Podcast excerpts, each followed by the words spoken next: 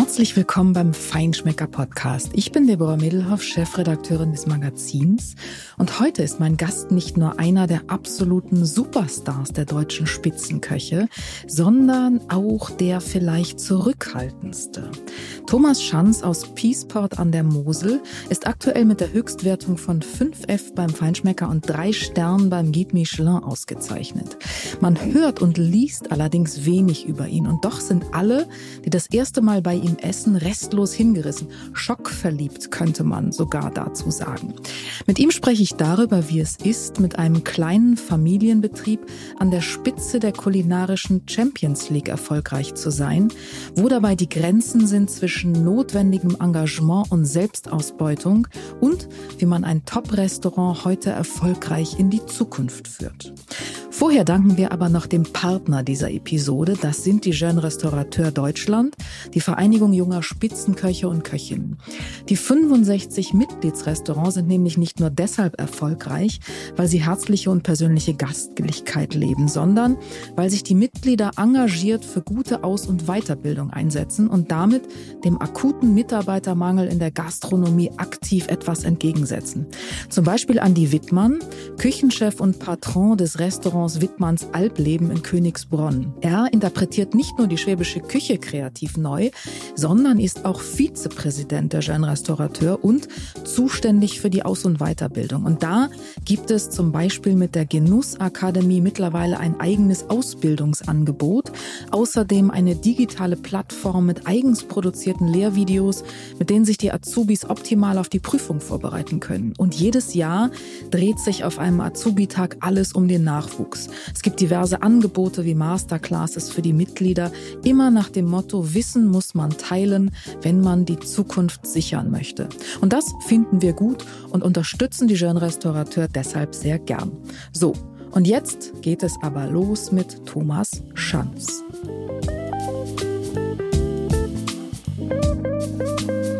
Herzlich willkommen, lieber Thomas Schanz. Wunderbar, dass wir heute miteinander für den Feinschmecker Podcast sprechen. Hallo, Frau Middelhoff, grüße Sie. Sehr schön. Ich in Hamburg, Sie an der Mosel, die Mosel schon lange eine Legende in der Weinwelt und nun auch in Sachen Kulinarik eine sehr, sehr, sehr prägende Rolle in der deutschen äh, Top-Gastronomie.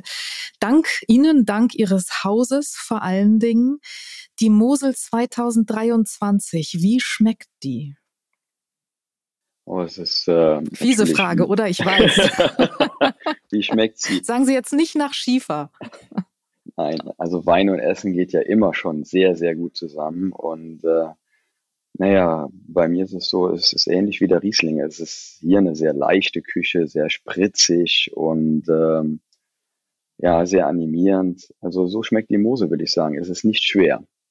Mhm. Ja, ja, das ist immer noch dieser Geist der Vergangenheit, der äh, über der Mosel liegt, mit dem sie kämpfen so ein bisschen, oder? Ja, genau. Die vielen, vielen so. Vorurteile. Aber es hat sich ganz viel getan und ähm, naja, also jeder, der in den letzten Jahren mal hier in der Mosel war, der wurde definitiv eines Besseren belehrt. Es äh, sind schon großartige Weine, die hier entstehen. Ja, und auch tolle äh, innovative Gastronomie und äh, tolle Konzepte und äh, tolle Qualität. Und genau über diese Erfolgsgeschichte, über Ihre Erfolgsgeschichte wollen wir sprechen, äh, darüber, was sie antreibt und was sie bewegt, aber eben auch über das, was Spitzenküche und Spitzengastronomie heute ausmacht. Und wenn ich mir so Ihren Werdegang anschaue, dann ähm, muss man fast sagen, überrascht das Ergebnis und der Status quo heute eigentlich fast überhaupt gar nicht mehr Ähm, Ausbildung zum Hotelfachmann und dann die Kochlehre und dann eindrucksvolle Stationen Traube Tonbach, Klaus Erfurt und Zuschef bei Helmut Tiltkes im Sonora, im Waldhotel. Das sind großartige Stationen. Ich glaube, viel mehr geht da gar nicht äh, oder ging da gar nicht in, in Deutschland. Was von diesen äh, Stationen, die Sie da absolviert haben, die sicherlich sehr prägend waren, was von den Lehrmeistern haben Sie mitgenommen, das auch auch heute noch für Sie sozusagen ähm, prägende Erfahrungen, prägende ähm, Lehren und auch Milestones waren? Ja, da gibt es sehr, sehr sagen? viele und ja, doch, kann man sagen. Also das es gibt sehr, sehr viel, was ich da mitgenommen habe. Also auch von jedem Einzelnen, bei dem ich war. Äh, wesentlich ist natürlich, ähm, von nichts kommt nichts. Also man muss natürlich unheimlich viel geben, viel einbringen, wenn man Erfolg haben möchte in dieser Branche. Also es ist natürlich in erster Linie auch äh, harte, konsequente Arbeit und das muss jeden Tag eben perfekt sein. Das Produkt spielt eine, eine ganz übergeordnete Rolle. Also ohne ein gutes Produkt kann man auch nichts reißen. Also die beiden Dinge sind, äh, gehören unheimlich zusammen. Also harte Arbeit und äh, tolle Produkte und äh, im nächsten Step braucht man natürlich Kreativität, eine Idee, ja und äh, man muss dafür brennen, Leidenschaft haben, aber man muss auch äh, den Kopf dazu haben, äh, etwas zu entwickeln, etwas zu kreieren, also einen, einen eigenen Stil zu erarbeiten, sich zu erarbeiten und ähm, ja, es, es äh, muss schlussendlich so sein, dass der Gast sagt, ja, das war jetzt besonders für mich, das ähm, habe ich als speziell erkannt, es war spannend und äh, hier möchte ich wieder hin. Ja, das ist das Ziel. Kann man das lernen, den Kopf dafür zu haben, ähm, auch eine eigene Stilistik zu entwickeln? Oder ist das Talent? Ja, also ganz ohne Talent geht das nicht. Also man muss schon ja. irgendwo da diese Begabung haben, aber es ist auch natürlich dann äh, daran, dass man das ausfallen muss. Also man muss sich überlegen, was, was sind denn so die Talente oder was liegt dir sehr gut, ja? Was, was ist dir so im letzten Jahrzehnt, wenn du in den verschiedenen Häusern warst und, und viel mitgenommen hast, aber was, was war so das, was dir am wichtigsten war? Was hat dir Spaß gemacht? Bei mir kann ich sagen, das war äh, so, naja, ähm, mit, mit Säure arbeiten, leichte, leichte Dinge, leichte Küche, Sude, so das hat sich rauskristallisiert. Das ist das, was mir sehr gut liegt, äh, woran ich Freude habe, ja. Und ähm, das habe ich dann ausgebaut und das ist dann, denke ich, auch heute mein Küchenstil, ja. Sind Sie so ein analytischer oder eher ähm, so ein bisschen intuitiv emotional? Also wenn man sich das alles so anguckt, ähm, dann 2011 ja ähm, das Haus übernommen als Inhaber und Chefkoch, das ist, äh, das wirkt alles so so wirklich Kontinuität, Konsequenz, äh, auf ein Ziel hinarbeiten. Das, das wirkt so ähm, sehr, sehr, sehr geplant im besten Sinne. Also das ist gar nicht negativ. Klingt so nach sehr viel Analytik. Ja, klingt so. Also Analytik, Analytik ist natürlich dabei, aber äh, man, man, kann ja Erfolg nicht planen. Ähm, mhm. Man ist dann natürlich strebsam ähm, und man arbeitet die Dinge auch aus, aber vieles ist ja doch eher emotional. Also man, man überlegt sich äh, Gerichte im Vorfeld im Kopf, ja. Also man schafft Verbindungen und ähm, ja, man, man ähm, wie soll ich sagen, man, man kreiert die, die äh, Gerichte ja erstmal im Kopf und äh, bringt sie dann auf Papier und äh, probiert sie dann aus. Und äh, das ist aber doch erstmal eine Gefühlssache wenn man dann die ersten Proben auf dem Teller hat, äh, dann geht's halt weiter mit dem, ja, man analysiert das und äh, baut es aus. Man sieht dann, ah ja, da fehlt vielleicht noch die Säure, ich bringe das noch an, ich bringe das noch an. Dann baut sich das eigentlich auf und, und man vervollständigt das, was man zunächst mal im Kopf hatte. Aber ähm, das, das ist schon eine sehr emotionale Sache. Also es, es geht vieles nach Gefühl. Das muss man schon sagen, ja. Das ähm, klingt tatsächlich auch so, wenn man äh, sich die Gerichte alleine schon anschaut, geschweige denn, wenn man sie genießen darf. Ähm, die Küche ist, äh, ja, ich darf wahrscheinlich sagen, fest verhaftet in der klassischen äh, Hochküche, aber hat eben tatsächlich eine brillante und moderne Leichtigkeit und äh, schafft wirklich Genusserlebnisse. Und ich äh, glaube, es gibt tatsächlich überhaupt keine Dogmen, ähm, nichts mit ausschließlich Süßwasserfisch Fleisch oder 50 Kilometer Umkreis oder sowas. Keine genau. Beschränkungen, keine dogmatische Konzeptküche. Hier will sich niemand verwirklichen, sondern das ist wirklich, es gibt Hummer, es gibt Felsenrotbarbe, es gibt aber auch mal ein Aal, glaube ich. Ähm, und das alles unglaublich brillant ähm, in der Balance, in der Harmonie, in der geschmacklichen Tiefe, aber eben auch in der Raffinesse und vor allen Dingen in der Leichtigkeit und das so souverän. Ach Gott, jetzt höre ich auf. Er kriegt schon ganz glänzende Augen. Das bisschen, bisschen weiter, viel. weiter. Nein, äh, genau. Aber, aber ich, ich nenne mal exemplarisch ein Gericht, ähm, es ist glaube ich auf der aktuellen Karte, was das ganz gut deutlich macht. Gänseleber mit Schafskäse, karamellisierten Bucheckern und Pfeffereis. Da kommt alles zusammen. Da kommt die große Klassik zusammen. Ähm, da kommt ein total überraschendes Produkt. Da kommt was sehr Modernes äh, aus der Natur und da kommt dann noch ein Akzent, der auch wieder ganz ungewöhnlich ist. Und das alles ähm, vereint sich wirklich in perfekter Harmonie, ist neu, ist überraschend, ist unverwechselbar aber eben ohne diesen falsch verstandenen Zwang zur Kantigkeit, was man ja heute auch so oft ja. hat. Ne? Dann muss ja. ich was essen, ich bin mal böse und denke, ach, ist irgendwie überraschend, aber schmeckt nicht. Also ähm, so, das ist so ein bisschen wie die Weine und die Sommeliers im Moment. Es muss irgendwie, irgendwie kantig und eckig ähm, sein. Man darf sich nicht so richtig wohlfühlen, dann ist es modern, dann ist es gut. Und das ist es eben bei ja. Ihnen gar nicht.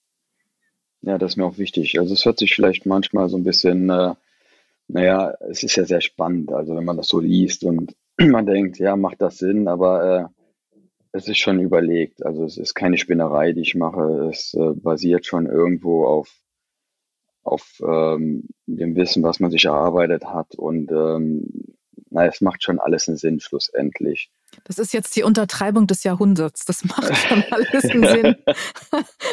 ja, spätestens, wenn man es gegessen hat, auf jeden Fall.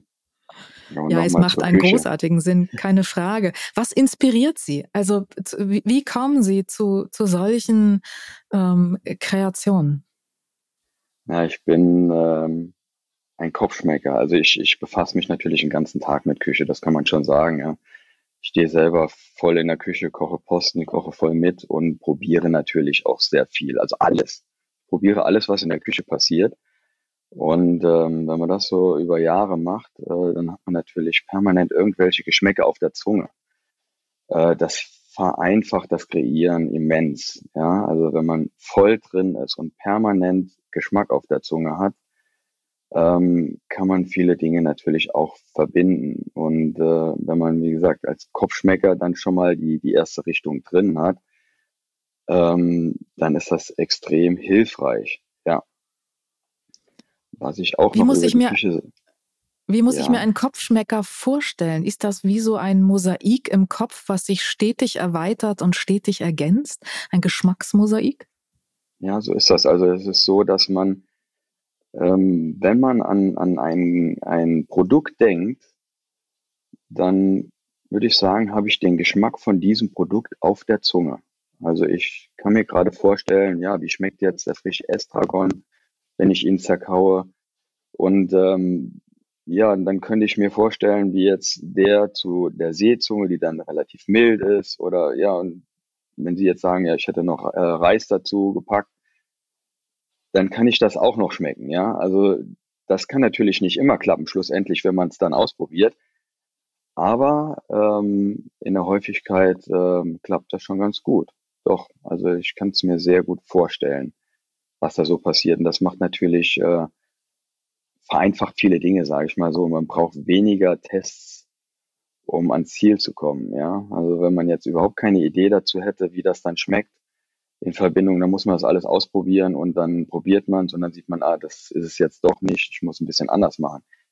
Aber es ist natürlich schon ein großer Vorteil, wenn man sich viele Dinge schon im Kopf so zusammenreimen kann, dass es Sinn macht, ja. Und äh, wenn man sich dann schon mal denken kann, ah, das schmeckt so ähnlich wie das, würde man eigentlich so gar nicht in Verbindung bringen. Aber ich probiere das mal aus, weil das für mich im Kopf schon mal Sinn macht. Ja. Wie zum Beispiel die Gänseleber mit dem Schafskäse. Das würde man nie in Verbindung bringen. Aber äh, wenn man den Schmelz und das Herbe sieht und ähm, das ist, die Gänseleber ist lackiert mit einem reduzierten Traubenmost, was dir dann eine Fruchtsüße bringt und dann muss man irgendwas Herbes gegenstellen und dann kommt da noch ein bisschen, äh, kommt da noch Kräuter drauf, um ein bisschen was Vegetabiles einzubringen. Das ist, ähm, wenn man es sieht und ähm, bevor man es gegessen hat, ist das schlüssiger ähm, als einfach nur beim, beim Lesen. Ja? Also wenn man es sieht, dann kann man sich das schon gut vorstellen, dass das alles einen Sinn macht. Ja.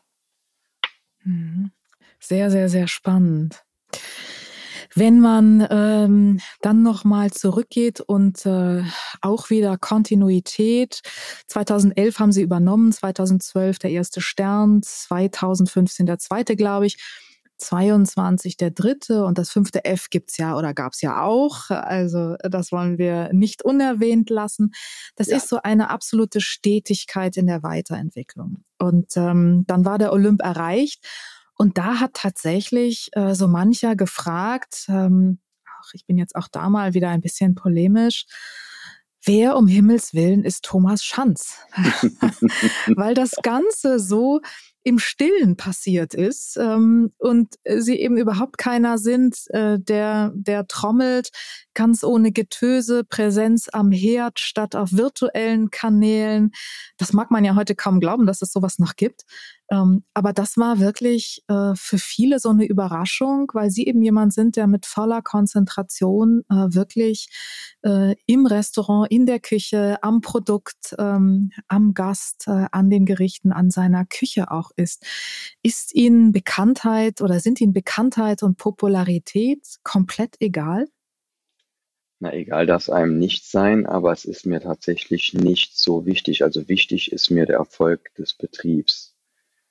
Ähm, als ich das 2011 übernommen habe, das ist ja ein wirklich ganz kleiner Laden. Da hatte ich einen Auszubildenden und einen Konditor in der Küche, der noch nie ein Dessert angerichtet hat.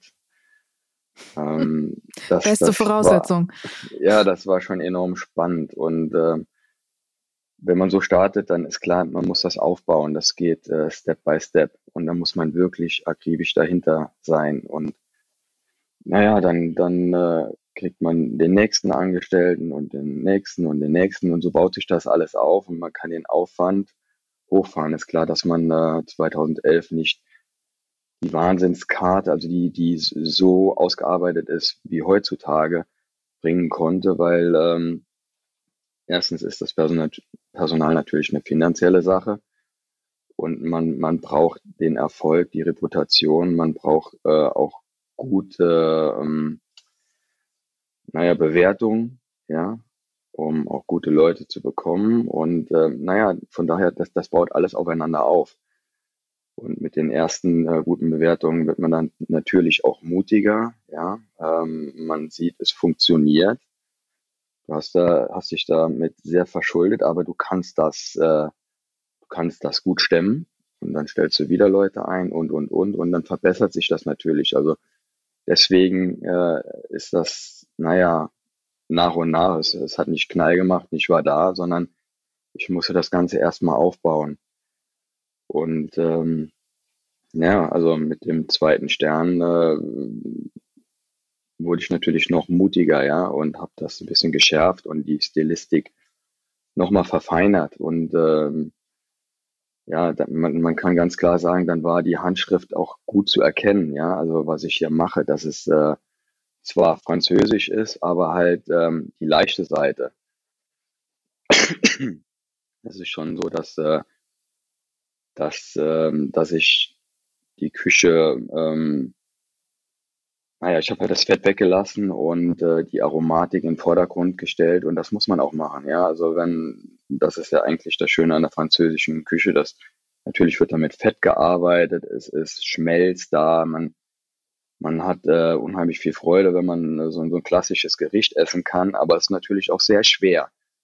Und ähm, ich koche null japanisch, also null asiatisch kann man sagen. Aber äh, den Hintergrund dieser Küche, das, das finde ich schon spannend. Also, dass man mit, mit Suden arbeitet. Und äh, ich habe versucht, das so ein bisschen ins Europäische reinzuziehen. Ja, also, dass man halt, man kann ja einen Sud auf Tomatenbasis machen. Dann hat man Umami. Ähm, wenn man jetzt äh, keine Dashi macht, äh, dann äh, kann man das ja auch mit heimischen Kräutern zum Beispiel versuchen. Also habe ich einen, Tom Sud auf Tomatenbasis mit Krusttieren und, und, und. Also natürlich nicht so simpel. Schon, schon sehr komplex, was da alles reinkommt, aber so in der Basis dann zum Beispiel mit Thymian ergänzt und dann hat man einen sehr spannenden Sud, der sehr europäisch ist, ähm, vielleicht auch der französischen Küche zuzuordnen ist, aber halt sehr leicht, ja. Und äh, naja, so, so hat sich das alles entwickelt und äh, die, ja, die Sinne haben sich geschärft und die, ähm, die, die Technik äh, natürlich auch. Und ähm, das ist jetzt bei rausgekommen. Ja. Irgendwann kam dann der dritte Stern dafür und äh, da bin ich unfassbar dankbar. Auch das fünfte F natürlich. Und ähm, das soll so weitergehen. Ich denke auch, äh, das ist noch nicht der Zenit der Küche. Ähm, es macht täglich unheimlich viel Freude, hier runterzugehen und das äh, weiter voranzutreiben. Ja. Braucht man Erfolg, um die absolute Freiheit zu haben für seine Kreativität? Sie haben gesagt, ähm, äh, dann bin ich auch mutiger geworden, als der zweite Stern kam. Ist das so die Bestätigung, die man dann braucht, um sich mehr zu trauen? Auf jeden Fall ist das so. Äh, ich sag mal, es ist ja immer noch mal ein bisschen was anderes, ob man selbstständig ist oder ob man angestellter Küchenchef ist.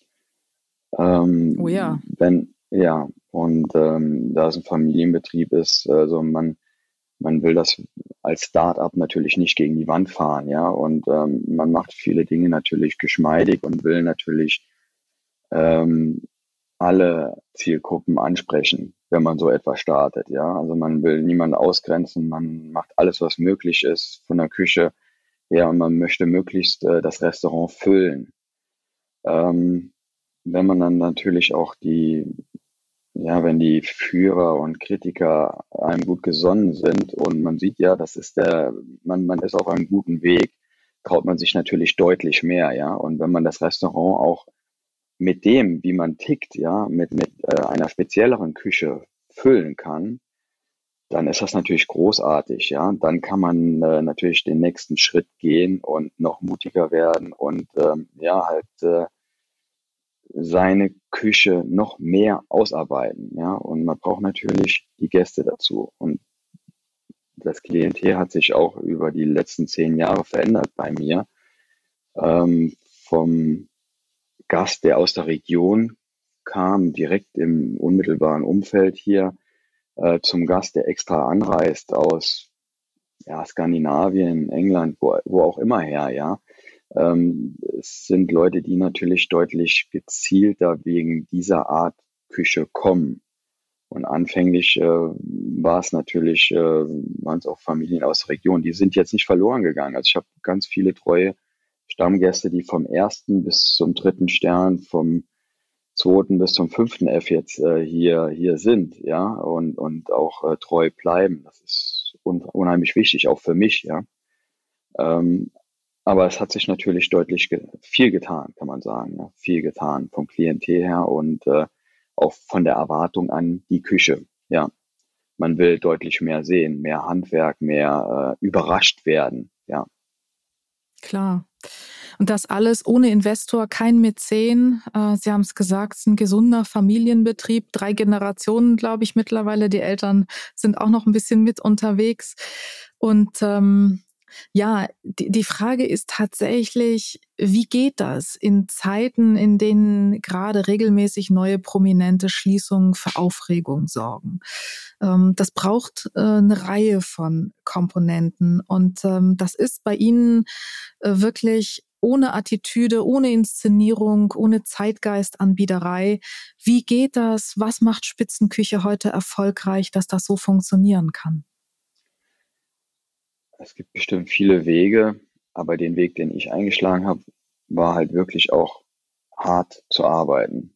Also es ist heute noch so, dass ich den Fisch- und Fleischposten alleine koche. Also das ist, denke ich, eine Seltenheit äh, in der Branche. Aber nicht, nicht, weil ich das unter Druck tue, sondern weil, weil ich es auch wirklich gerne tue. Also ich mache das gerne. Ähm, also ich bin den ganzen Tag in der Küche, wenn wir offen haben. Und es gab auch noch keinen Tag, den wir offen hatten und keinen Service, den ich verpasst habe. Ist auch keiner eingelernt worden für Fisch und Fleisch, von daher ging es auch gar nicht anders. Ja. Also bin ich immer da. Und ähm, ich denke, das ist ein Teil des Erfolgsrezepts.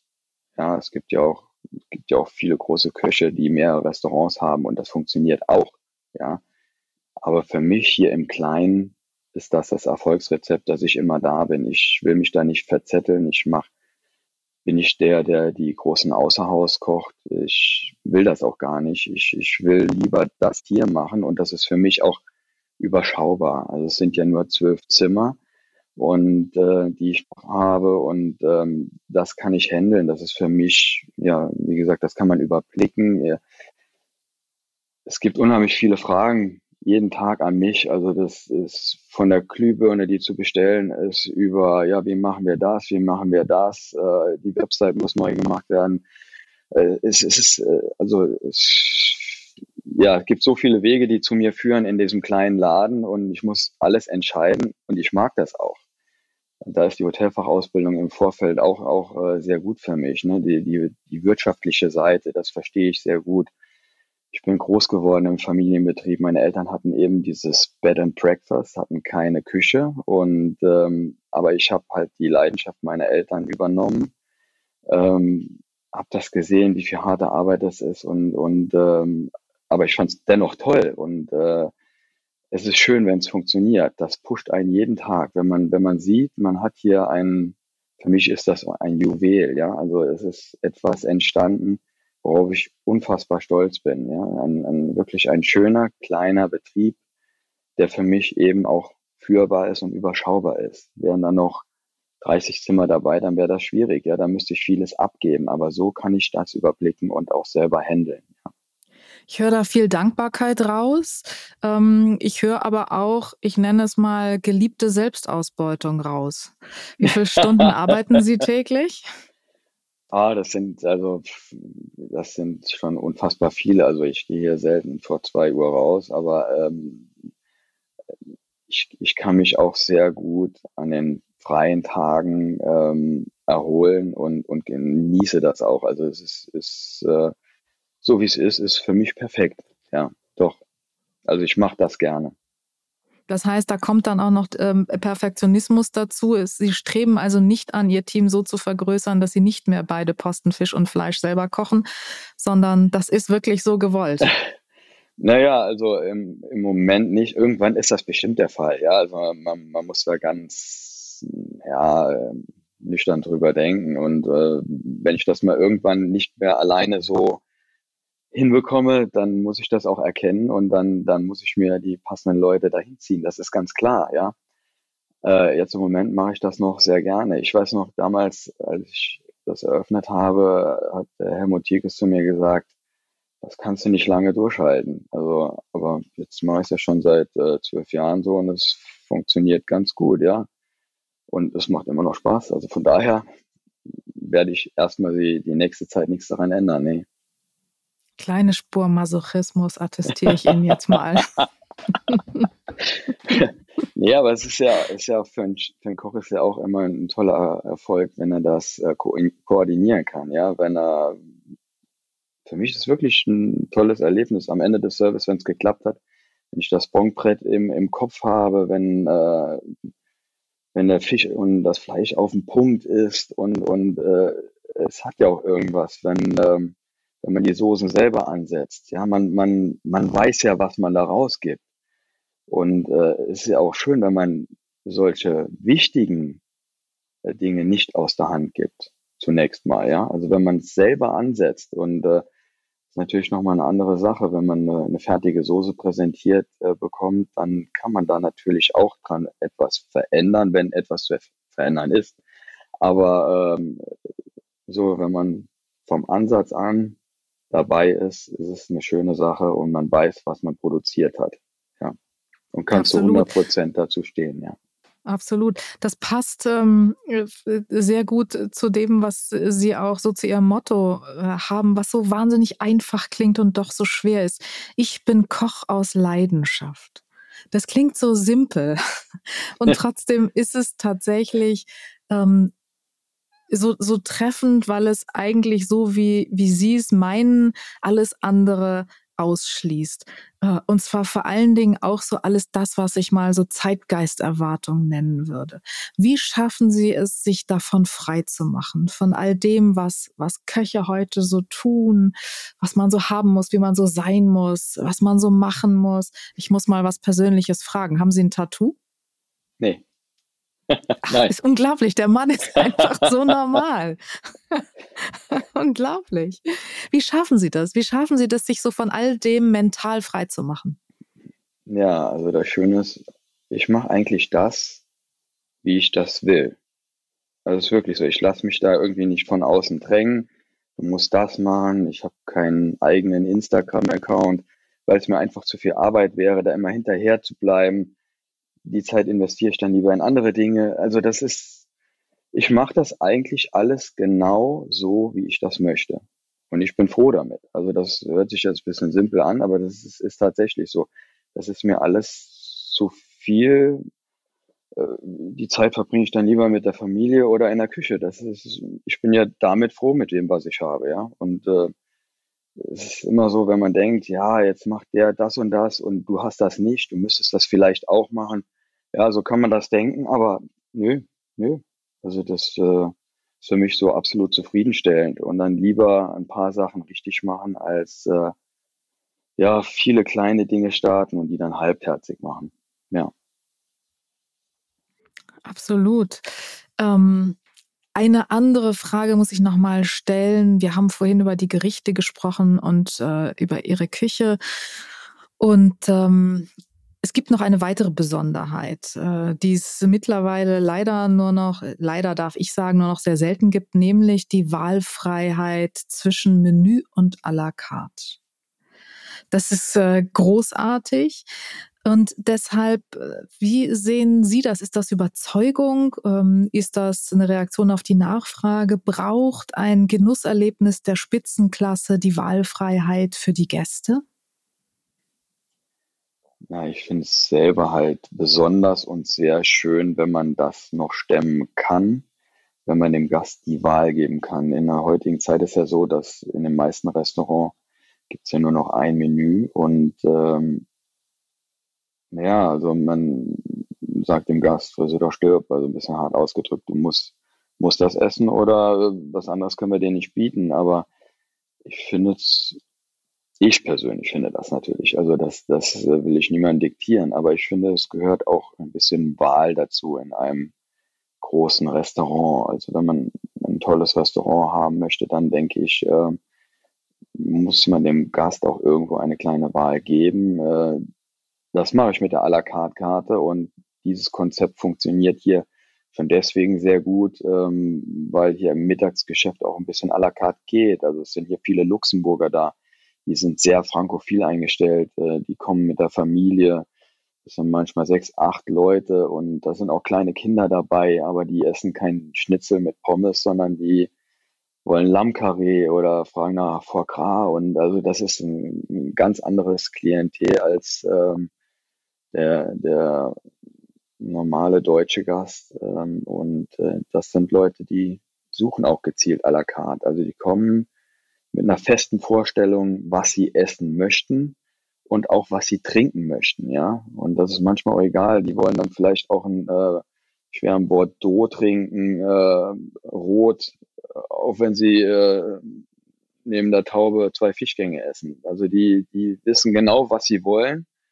Und äh, das ist bei denen schon ganz fest im Kopf verankert und die lassen sich auch nicht in diese Menümentalität äh, drängen. Ja, die Gäste habe ich dann natürlich auch. Und äh, es gibt mir auch ein Stück weit äh, Freiheit, ähm, dass wenn jetzt ein Stammgast äh, hier aufschlägt, der vielleicht bei der Reservierung nicht erkannt wurde als das, weil er Müller hieß zum Beispiel, und ich sehe, der war vor drei Monaten schon mal da, dann kann ich ihm innerhalb kürzester Zeit ein komplett anderes Menü bieten.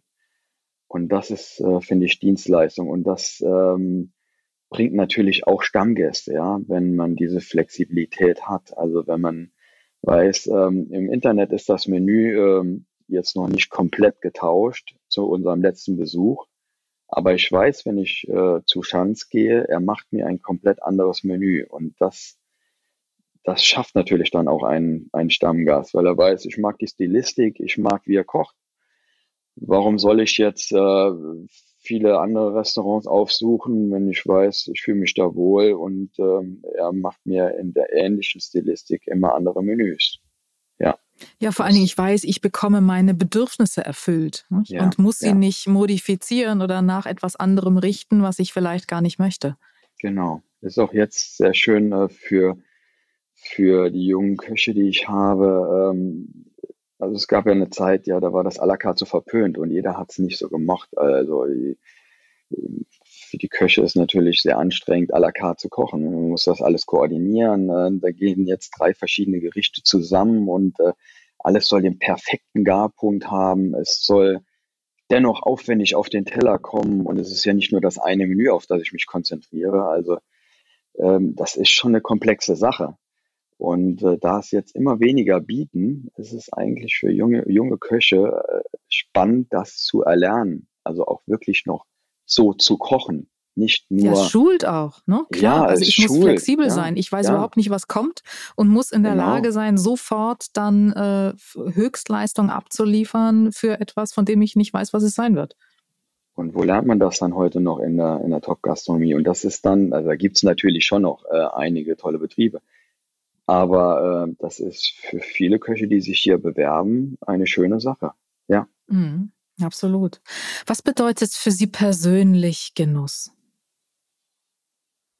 Ich bin auch selber ein leidenschaftlicher Esser, kann man sagen. Also das würde auch gar nicht anders funktionieren. Also wenn, wenn ich nicht selber so ein ja, gerne Esser wäre, dann, dann könnte ich da ja die PS gar nicht auf die Straße bringen. Ja, das würde gar nicht gehen. Also es, ich liebe es, ähm, Gast zu sein, ja, auch selber dann verwöhnt zu werden. Und äh, ich bin dann nicht, äh, ich bin kein schwieriger Gast. Also ich freue mich über alles, was da auf den Teller kommt. Äh, ich bin dann nicht, nicht äh, total analytisch und muss das so, ja, und so und so und drehe alles dreimal um. Nein, ich genieße das. Ich bin ein Genussmensch und äh, ja, fahre auch gerne Essen mal nach Frankreich oder wohin auch immer, aber ich gehe auch gerne in normale, gut, einfache, gut bürgerliche Gastronomie, die gut gemacht ist. Das beglückt mich genauso, ja. Und äh, das, da schöpfe ich auch Kraft raus und das ist auch schön mit der Familie. Ich finde das ähm, das Schönste, was es gibt, auch für den Gast, der, der in, in, ja, in so ein Restaurant geht. Also man, es ist sehr kommunikativ alle ja, 20 Minuten, eine halbe Stunde kommt ein neuer Teller, über den man sich über unterhalten kann. Dann, ähm, naja, man kann äh, schwierige Themen, man kann schöne Themen ansprechen. Das äh, erstreckt sich ja über drei, vier, fünf Stunden und äh, das ist doch so eine tolle Sache. Es ist wie eine Theateraufführung, es ist sehr spannend äh, es, und, und man unterhält sich noch dabei und ähm, ja, für mich das Größte. Wir könnten ja für ein Bewertungskriterium für die Restaurants einführen, das sich an der Quote der ähm, Smartphone-Nutzung während des Menüs äh, orientiert. Ja, Je genau. weniger, desto besser. ja. ja. Man unterhält sich noch genau das. Ja, natürlich, natürlich. Natürlich. Das, das Horrorbild, das äh, man leider, leider so oft sieht. Nicht? Ähm, äh, ein Paar sitzt beieinander am Tisch, beide in ihren ähm, Social Media Accounts verhaftet mit gesenktem Kopf und ähm, haben sich nichts zu sagen. Das kann man auch ein Stück weit beeinflussen, finde ich. Das ist hier kein steifes Restaurant. Das, das geht schon bei der Begrüßung los und auch wie der Service auftritt. Also ich finde es sehr wichtig, dass man die Form wahrt, ja, dass man diese Klassik nicht äh, verliert. Also wie man einsetzt, dass man zu zweit an den Tisch geht, das ist für viele vielleicht nicht so wichtig. Für mich ist das noch wichtig, aber für mich ist es auch sehr wichtig, dass es nicht steif zugeht.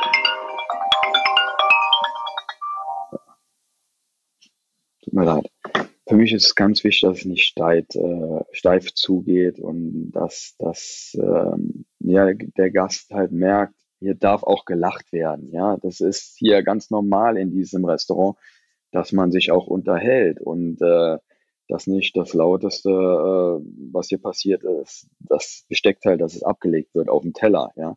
Das war früher mal so und das, da sind wir zum Glück ganz weit von weg. Und das macht ja eben auch den Spaß aus, dass man essen geht, dass man sich unterhält, ja. Und dass es ein Erlebnis wird, bestenfalls, ja. Was würden Sie gern an der Mosel nochmal kochen, was Sie sich bisher noch nicht getraut haben? Ui. naja, die Mosel-Auster gibt es noch nicht. Äh, Aal habe ich ja schon. Ähm, also es, es gibt hier äh, schon viele schöne Produkte, die ich auch einfließen lassen kann in, in die Küche, ja, also heimische Produkte. Das Wild ist, Pilze, Kräuter, alles, was wir so aus dem Wald holen können, ähm, was man gar nicht so nach außen hin publiziert, aber was man macht, weil es selbstverständlich ist. Aber was, was ich jetzt hier kochen möchte, oh, das ist eine, das ist eine wirklich Irgendwas, Frage. was Ihnen so mal im, immer schon mal wieder im Kopf rumschwirrt, aber bisher noch nicht äh, realisiert wurde, weil Sie sich vielleicht noch nicht so richtig rangetraut haben, weil es noch nicht ausgereift war im äh, Kopf. Äh. Hm. Naja, ich möchte, möchte mal eine Stelle auftun, die mir Flusskrebse aus der Mosel liefert, weil es gibt die. Ich weiß, dass sie da sind. Ich weiß, dass es die dort gibt. Nur es gibt bis jetzt noch keinen, der sie mir organisiert. Aber da bin ich hinterher und ich bin mir sicher, dass ich irgendwann heimische Flusskrebse auf der Karte habe. Ja. Die werden kommen. Wunderbar. Hiermit äh, ergeht der Aufruf an alle äh, genussorientierten Startups äh, im Dunstkreis der Food-Szene, Flusskrebse aus der Mosel für Thomas Schanz. Ich möchte bitte die erste sein, die sie dann bei Ihnen probieren darf. vielen, vielen ja. Dank, lieber Thomas Schanz, äh, für dieses äh, sehr, sehr offene und äh, spannende Gespräch. Vielen Dank. Danke Ihnen. Noch mehr spannende Geschichten rund um Spitzenköche, Restaurants und mehr Genuss gibt es natürlich jeden Monat neu im Magazin und auf feinschmecker.de.